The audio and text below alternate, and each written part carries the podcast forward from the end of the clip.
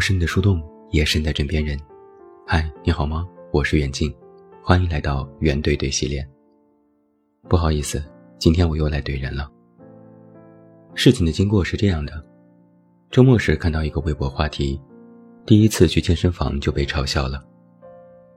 原以为这是一个傻屌话题，里面会有很多健身房的搞笑段子，点进去才发现原来这么扎心。在话题热门有一个视频合集，里面有几个外国姑娘在吐槽健身房的经历。有一个女生坐在车里，满脸是泪的讲述自己第一次去健身房的经历。她说：“我能温馨提示一下大家吗？当大码人士去健身房，当他们只是想成为更好的自己时，我们能不能别去拍照录像去取笑他们？能停止这种行为吗？”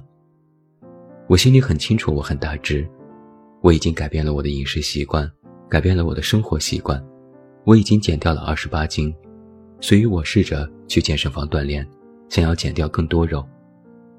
可这是我第一次去健身房，就发现有一些混蛋在给我录像，他们把这当作笑话来取笑我，这真的会令人心碎。在视频里，这个姑娘一边哭一边说，看着让人心疼。而且那天其实是他的生日。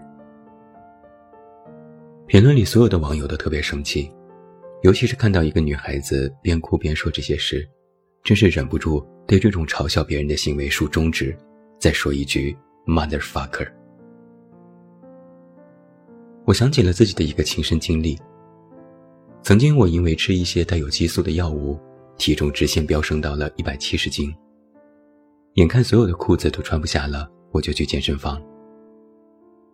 天知道我是一个多么不爱运动的人，学生时代的体育课几乎都是擦着及格线过关，还是老师给了同情分。为了减重，我说服了自己好几天，这才有勇气走进健身房买了私教课。因为没有健身经验，也不善于运动，最开始真的是举步维艰。跑步速度七，我就上气不接下气；做推胸必须无负重，引体向上成绩为零，仰卧起坐十五个就累得直喘气。刚开始时上完一次课，双手控制不住发抖，回家路上都握不住汽车方向盘。就在这个时候发生过一件事。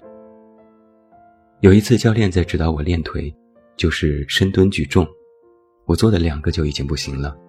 然后教练扶着我继续坚持再做一组。这个时候走过来一个大叔，斜着眼睛看了我一眼，然后就笑出了声。我当时没吭声，结果他越笑越大声，还招呼自己的朋友过来围观我。我能够听到其中一个人明显发出一个声音：“噗。”然后我一下子就泄气了，再也举不动了。他们的神态、表情和眼神，就透露出对我两个字的评价：弱鸡。我当时心里很生气，心想：这几个大叔都挺着大肚腩，每天就痴迷练胸，看起来像只猩猩，还好意思笑话我吗？我是弱鸡，我自己知道啊。如果我身体倍儿好，一身肌肉，我来健身房干嘛？难道那些身材好、体态又好的人是天生的吗？谁不是从弱鸡过来的呢？你变强了，就忘记了你曾经是弱鸡，你就能够嘲笑别人吗？这又是什么道理？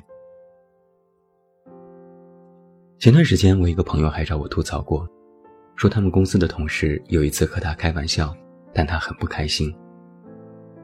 我这个朋友就像是视频里的姑娘一样，是一个 big girl，但她很善良、热情开朗、工作积极。他也在积极减肥，虽然成果不是很显著，但这和体质有关。天生就是胖胖的人，就是很难减下来。那一次，那个同事对他说：“哎呀，你看起来又胖了。”本来朋友还不介意，想说几句自嘲的话搪塞过去就算了，结果那人又来了一句：“我感觉你比贾玲还胖。”朋友就一脸问号。这是可以对同事说的话吗？贾玲又做错了什么？贾玲听了都想哭着打人。难道真的有人还不知道这个道理吗？一个胖胖的人，不是压根儿不在意自己的体型的，不是完全不介意别人拿身材开玩笑的。一个人胖可以自嘲，可以和好朋友开玩笑，可以调侃，但仅限自己使用，懂吗？自己说自己胖那是自嘲，别人动不动就说你胖那是人身攻击。而且我觉得胖胖的人真的好难呢。我见过所有体型偏胖的人，他们的性格都非常好，甚至比我们正常人都好，都能开得起玩笑，别人说几句你胖了也能一笑了之。但这并不代表他们不介意，也不代表别人就可以对自己的外貌指手画脚。我那个朋友就曾经对我说：“你以为我愿意胖啊？你以为我愿意性格好啊？你以为我愿意大大咧咧啊？”谁不希望自己是娇滴滴的小公主呢？哪个女生不喜欢漂亮的口红和裙子？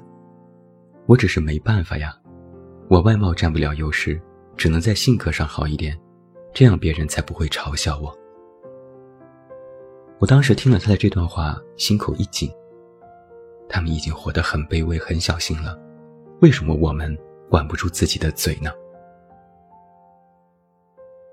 有时我真的会觉得这个世界的恶意无比巨大，人们会因为别人的不同而产生排斥的心理，这种心理非常本能，就是希望同质化，而不赞同多元。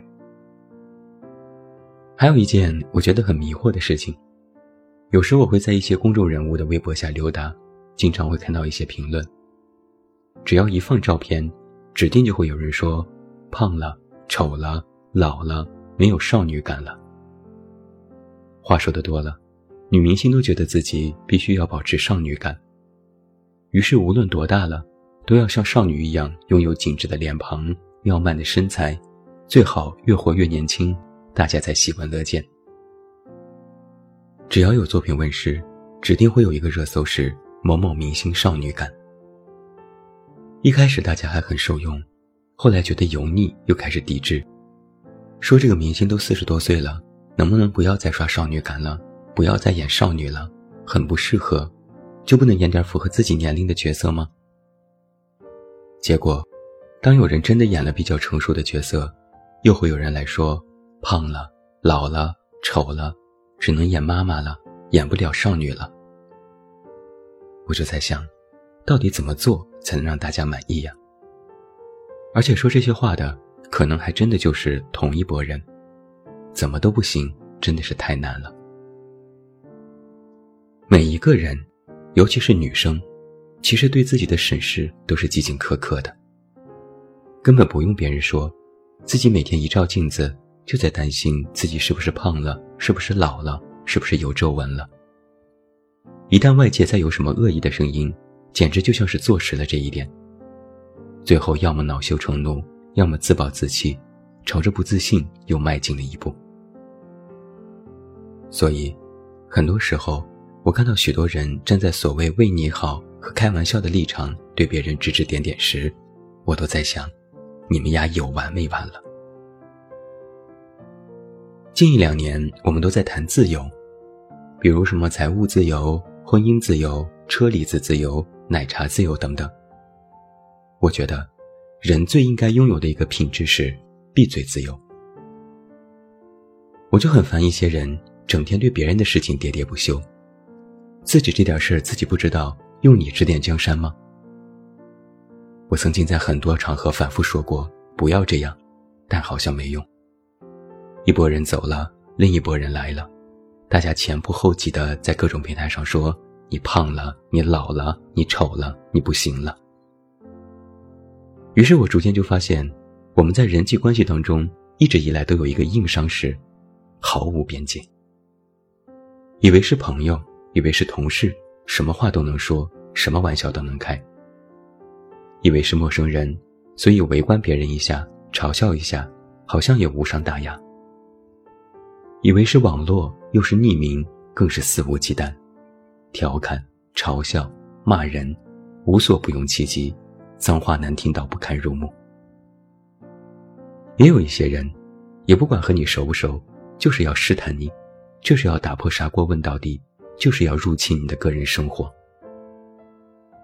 对路上染了个红头发的人指指点点，觉得这是非主流；对穿着短裙的女生各种意淫诋毁，觉得穿的少就是下贱；对性取向不同的人进行抵制和讨伐，觉得他们违背了自然规律是变态。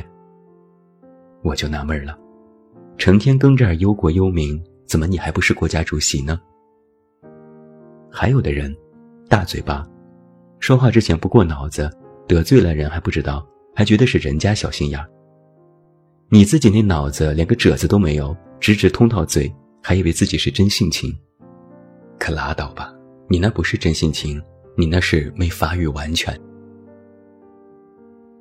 我很烦恼的是，有些时候可能我们不介意别人善意的玩笑，不介意朋友之间的调侃，但是一年年过去了，大家嘴里还是这些话，翻来覆去，一点新鲜感都没有。没完没了，丝毫没有进步，这就很让人沮丧。有的人把自己的生活过得越来越窄，这个精神世界匮乏的像是撒哈拉沙漠十年不下雨，就剩下了对别人的批判。我甚至都觉得这是一种人际关系边界的 PUA。不管我认不认识你，反正我看你不顺眼，那么我就骂你两句，你必须听我的，因为我说的都对。我管你开不开心，我开心就行。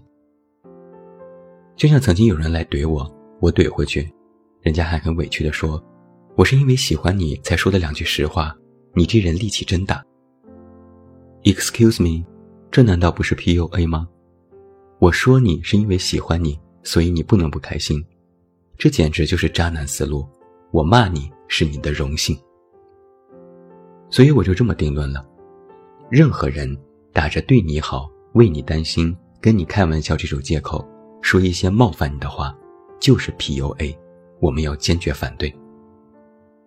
而像这种毫无边界感的人，应该趁早远离。他们是你前进路上的绊脚石。他们看不到你的努力，看不到你的变化，看不到你的其他，就只看到你的现在，并着急盖棺定论，以显示他们长着眼睛，并且会打字。我就呵呵了。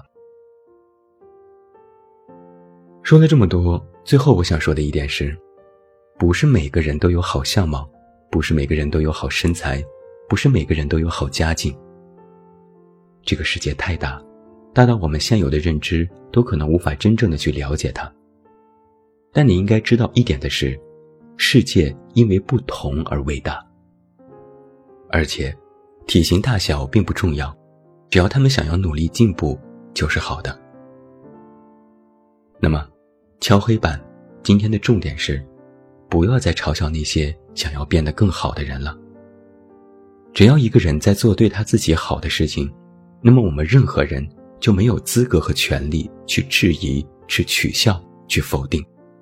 无论这个人是胖是瘦，是男是女，是高是矮，是贫是富。讲真。我们应该为每一个努力生活的人喝彩。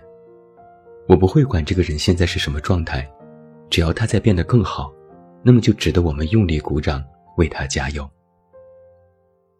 这个世界上有形形色色的人，永远不要因为别人与自己不同而去取笑别人。我也想对那些整天骂骂咧咧的人说一句：如果你心太小，什么都学不会，那就学会闭嘴。脑子你是没有。尊重你也不懂，理解也做不到，闭嘴你还不会吗？如果你不会，来告诉我，我送你三个耳光，免费。